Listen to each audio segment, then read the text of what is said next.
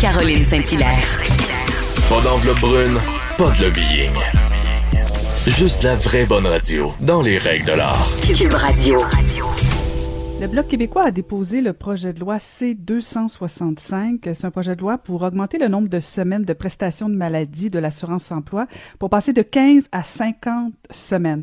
C'est pas la première fois qu'on va débattre de cet enjeu à la Chambre des communes, mais euh, je voulais en parler avec euh, la fondatrice du projet 15 semaines, ce n'est pas assez, Marie-Hélène Dubé. Bonjour, Madame Dubé. Oui, bonjour. Contente de vous parler, Madame Dubé. Vous êtes vous-même euh, une survivante du cancer. Vous avez, comme je l'ai dit, donc euh, fondé cette pétition-là, ce, projet de 15 semaines, ce n'est pas assez. Ça fait longtemps que, que vous roulez votre bosse euh, dans ce dossier, comme on dit. Est-ce que vous êtes confiante que cette fois-ci, ce sera la bonne fois? Écoutez, on l'espère. comme vous l'avez dit, ça fait longtemps. C'est depuis 2009, en fait, que j'ai débuté cette campagne-là.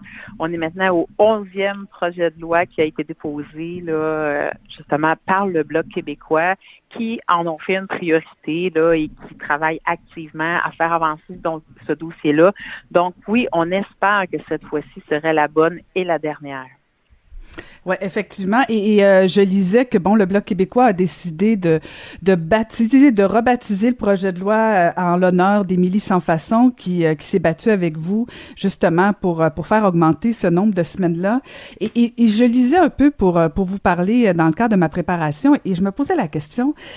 Qu'est-ce qui fait, Madame Dubé, là, parce que vous le dites, là, ça fait depuis 2009 que vous travaillez dans ce dossier-là. Qu'est-ce, qu'est-ce qui fait qu'on en est rendu au 11e, au 11e projet de loi? Euh, ou d'où vient la résistance, dans le fond, de donner cette assurance-là, parce que c'est une assurance, euh, à des gens qui sont malades, qui auraient besoin de passer de, justement de 15 à 50 semaines? D'où vient la résistance? C'est une bonne question que je me pose souvent moi-même également. Euh, il y a plusieurs hypothèses à ça. Il y a une problématique que moi je vois, c'est que c'est un dossier qui est traité de façon épisodique. Euh, et non pas de façon continue. À un moment donné, on décide, OK, on va travailler sur ça, on travaille sur ça quelques mois, puis après ça, bon, évidemment, on a d'autres priorités à gérer, puis vous savez, les projets de loi, c'est long, et etc. Donc, il y a ce genre de, de délai-là. Mais malheureusement, on le voit, hein, comme Émilie qui a travaillé très fort avec moi euh, dans ce projet-là, mais malheureusement, les gens décident, hein, souvent euh, dans des conditions qui sont vraiment difficiles et tout ça.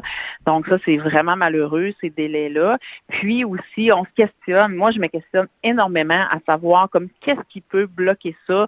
Surtout si on considère que le directeur du budget nous a remis un rapport hein, qui précise que les fonds sont Puis il faut se rappeler que ce sont déjà des cotisations des travailleurs de toute façon. Euh, tout le monde est, d'accord quand on a une discussion, mais au niveau concret d'amender la loi, même après la promesse de, Justin Trudeau et la rencontre que j'avais eue avec Émilie à ce sujet-là, hein, c'était clair qu'il devait amender ça. Euh, c'était clair que 26 semaines, c'était pas du tout suffisant. Puis finalement, euh, la COVID est arrivée et tout est tombé dans l'oubli. C'est vraiment difficile à expliquer. C'est une, excellente question euh, à savoir aussi est-ce qu'il y a un lobby quelconque quelque part qui bloque cette avancée-là? On peut se questionner vraiment parce qu'on voit qu'ils ont amendé tous les autres types de prestations spéciales et que maintenant on a plus de temps pour soigner quelqu'un de malade que la personne malade elle-même, alors que pourtant il n'y a pas eu de campagne hein, de, la même ampleur du tout euh, comparé à celle-là. Donc oui, c'est effectivement une, une grosse question. Euh, j'ai pas de réponse exacte, mais il faut la poser, puis la poser de plus en plus pour déranger, justement. Ben, en fait, dans votre réponse, là, Madame Dubé, vous avez plein de choses. Là. Euh, premièrement, mm-hmm. vous parlez du fait que bon, c'est long un projet de loi. Bon, j'ai été à la Chambre des communes pendant 11 ans. Oui. C'est vrai que quand c'est un, projet de loi de, de l'opposition, euh, c'est très rare que, que, que ça aboutisse et c'est long. Mais là, vous faisiez référence, c'est ça. Donc, vous faisiez référence quand même à votre rencontre avec M. Trudeau, qui est aujourd'hui Premier ministre du Canada. Euh, si oui. tant est qu'il avait la volonté, ça pourrait bouger très rapidement. Il me semble, en tout cas. Il, il y a des fois où on a vu des annonces, puis vous l'avez fait référence ah, justement, euh, tu sais, aux gens qui veulent, euh, qui, qui, qui aident. On, est content pour eux, ceux qui aident leurs euh, parents, leurs enfants. mais quand toi, personnellement, tu es malade, tu veux avoir le droit justement à ces cotisations-là, à, ces, à cette prestation-là, parce que vous avez touché quelque chose, Madame Dubé. Je pense qu'il faut qu'on répète constamment, c'est que c'est pas, c'est pas, c'est pas de l'argent public qu'on nous donne. C'est des cotisations cotisation. Alors, c'est pour ça que je ne comprends vraiment pas la résistance. Je, je, la comprends pas du tout non plus. Euh, écoutez, euh, c'est des questions que je pose et que là, de plus en plus, je vais poser aux élus. Écoutez, j'ai ramassé à date 617 000 signatures, dont 500 000 signatures papier.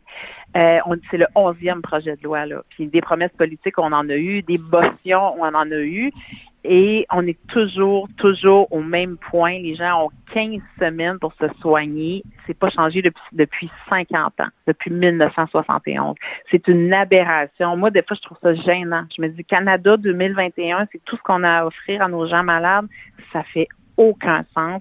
Puis euh, j'aimerais bien trouver la réponse, hein, exactement. surtout comme quand on s'était dit, Émilie et moi, quand on avait rencontré euh, M. Trudeau, puis c'était une belle discussion. Hein. il y avait la ministre Qualtro qui était là aussi, M. Blanchette qui était avec nous. Euh, c'était vraiment une belle discussion. Puis il comprenait les enjeux toujours ça. On rencontre les gens, ils comprennent effectivement les enjeux, mais après, ça ne suit pas.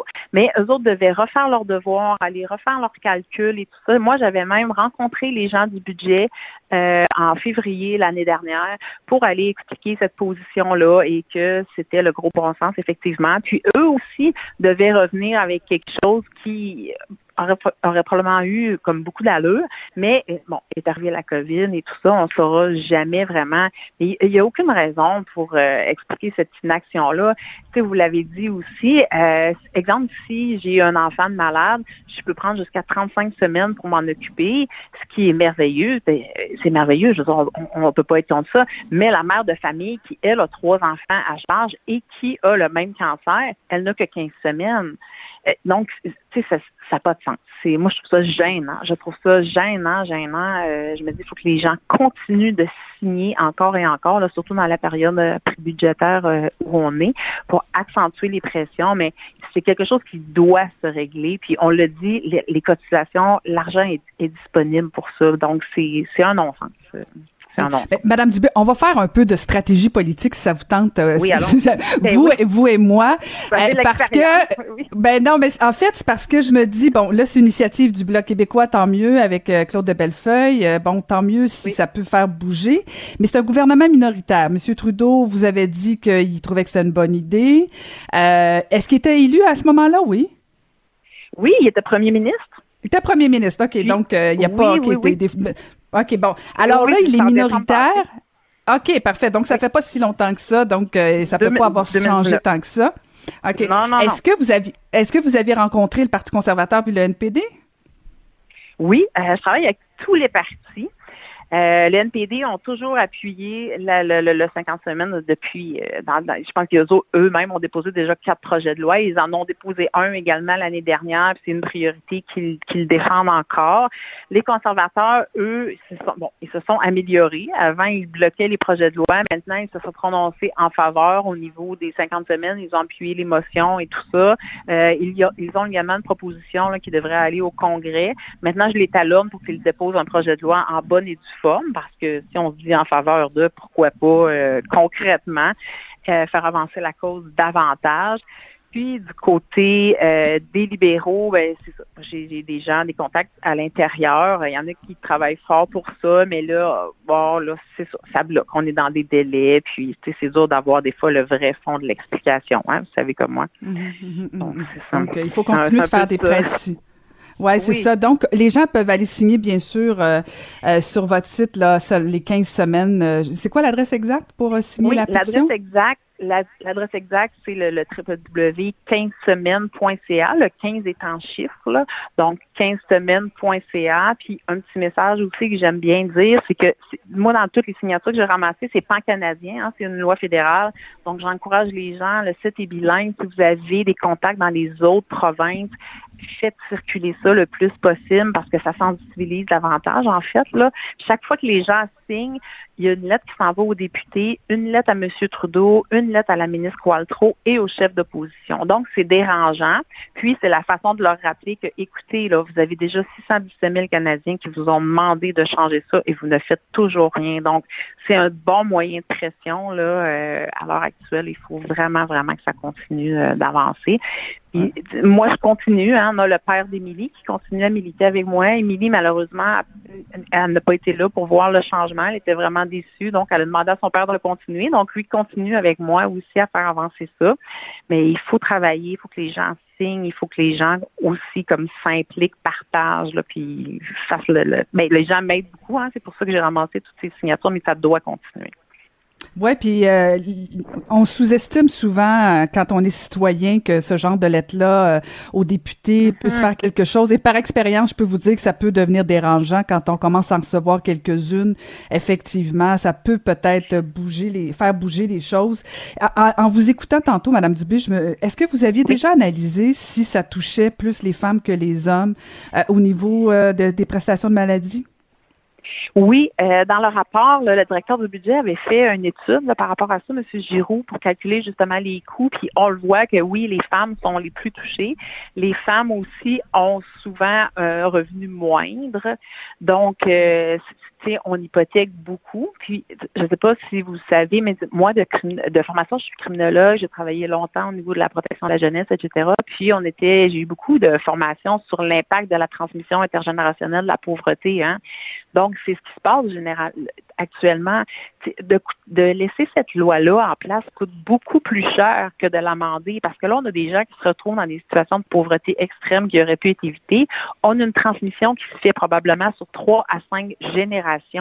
Donc, si on envoie une personne qui aurait vraiment pu, mettons, on dit un cancer un an pour se soigner, puis cette personne-là, si elle avait eu les prestations, elle, aurait pu reprendre son travail puis garder sa dignité aussi, versus quelqu'un, j'en ai entendu des histoires, j'ai fait une autre entrevue hier puis avec des témoignages incroyables. Donc, les gens, après trois mois, c'est fini. Là, ils sont obligés de vendre leur maison, liquider le petit peu de REER qu'ils ont. Ils vont se ramasser à l'aide sociale. Puis souvent, ils vont rester là pour les 20 prochaines années. Ils vont perdre leur dignité. Ils seront plus capables de réintégrer. Ils vont développer d'autres complications parce que c'est pas idéal pour se soigner. Ils vont couper dans les soins qu'ils auraient droit. Ils vont retourner travailler beaucoup trop tôt. Moi, je l'ai fait. J'ai eu une troisième récidive aussi parce que j'avais pas le choix. Donc, ça mène à des situations comme ça. Il faut s'interroger sur ça aussi puis voir à long terme l'impact parce qu'il y a un impact. Il y a un impact pour les enfants qui grandissent dans ces familles-là. Il y a un impact des dommages collatéraux. Euh, c'est épouvantable de, voir comme, combien ça touche, puis combien ça touche de gens. Là, euh, ça n'a aucun sens qu'on laisse ça comme ça. Ben, je suis, pas mal d'accord avec vous. Euh, merci beaucoup, Madame Dubé. Continuez, on est derrière vous et j'invite les gens à aller signer effectivement la pétition. Merci beaucoup, Madame Dubé. Oui, ben c'est moi qui vous remercie. Puis continuez d'en parler lorsque les occasions se présentent. Là, ça permet de garder le débat bien vivant puis de faire avancer cette cause-là qui est vraiment importante. Excellent. Merci beaucoup. C'était Marie-Hélène Dubé. Alors, je vous invite à aller signer la pétition 15 semaines. Ce n'est pas assez.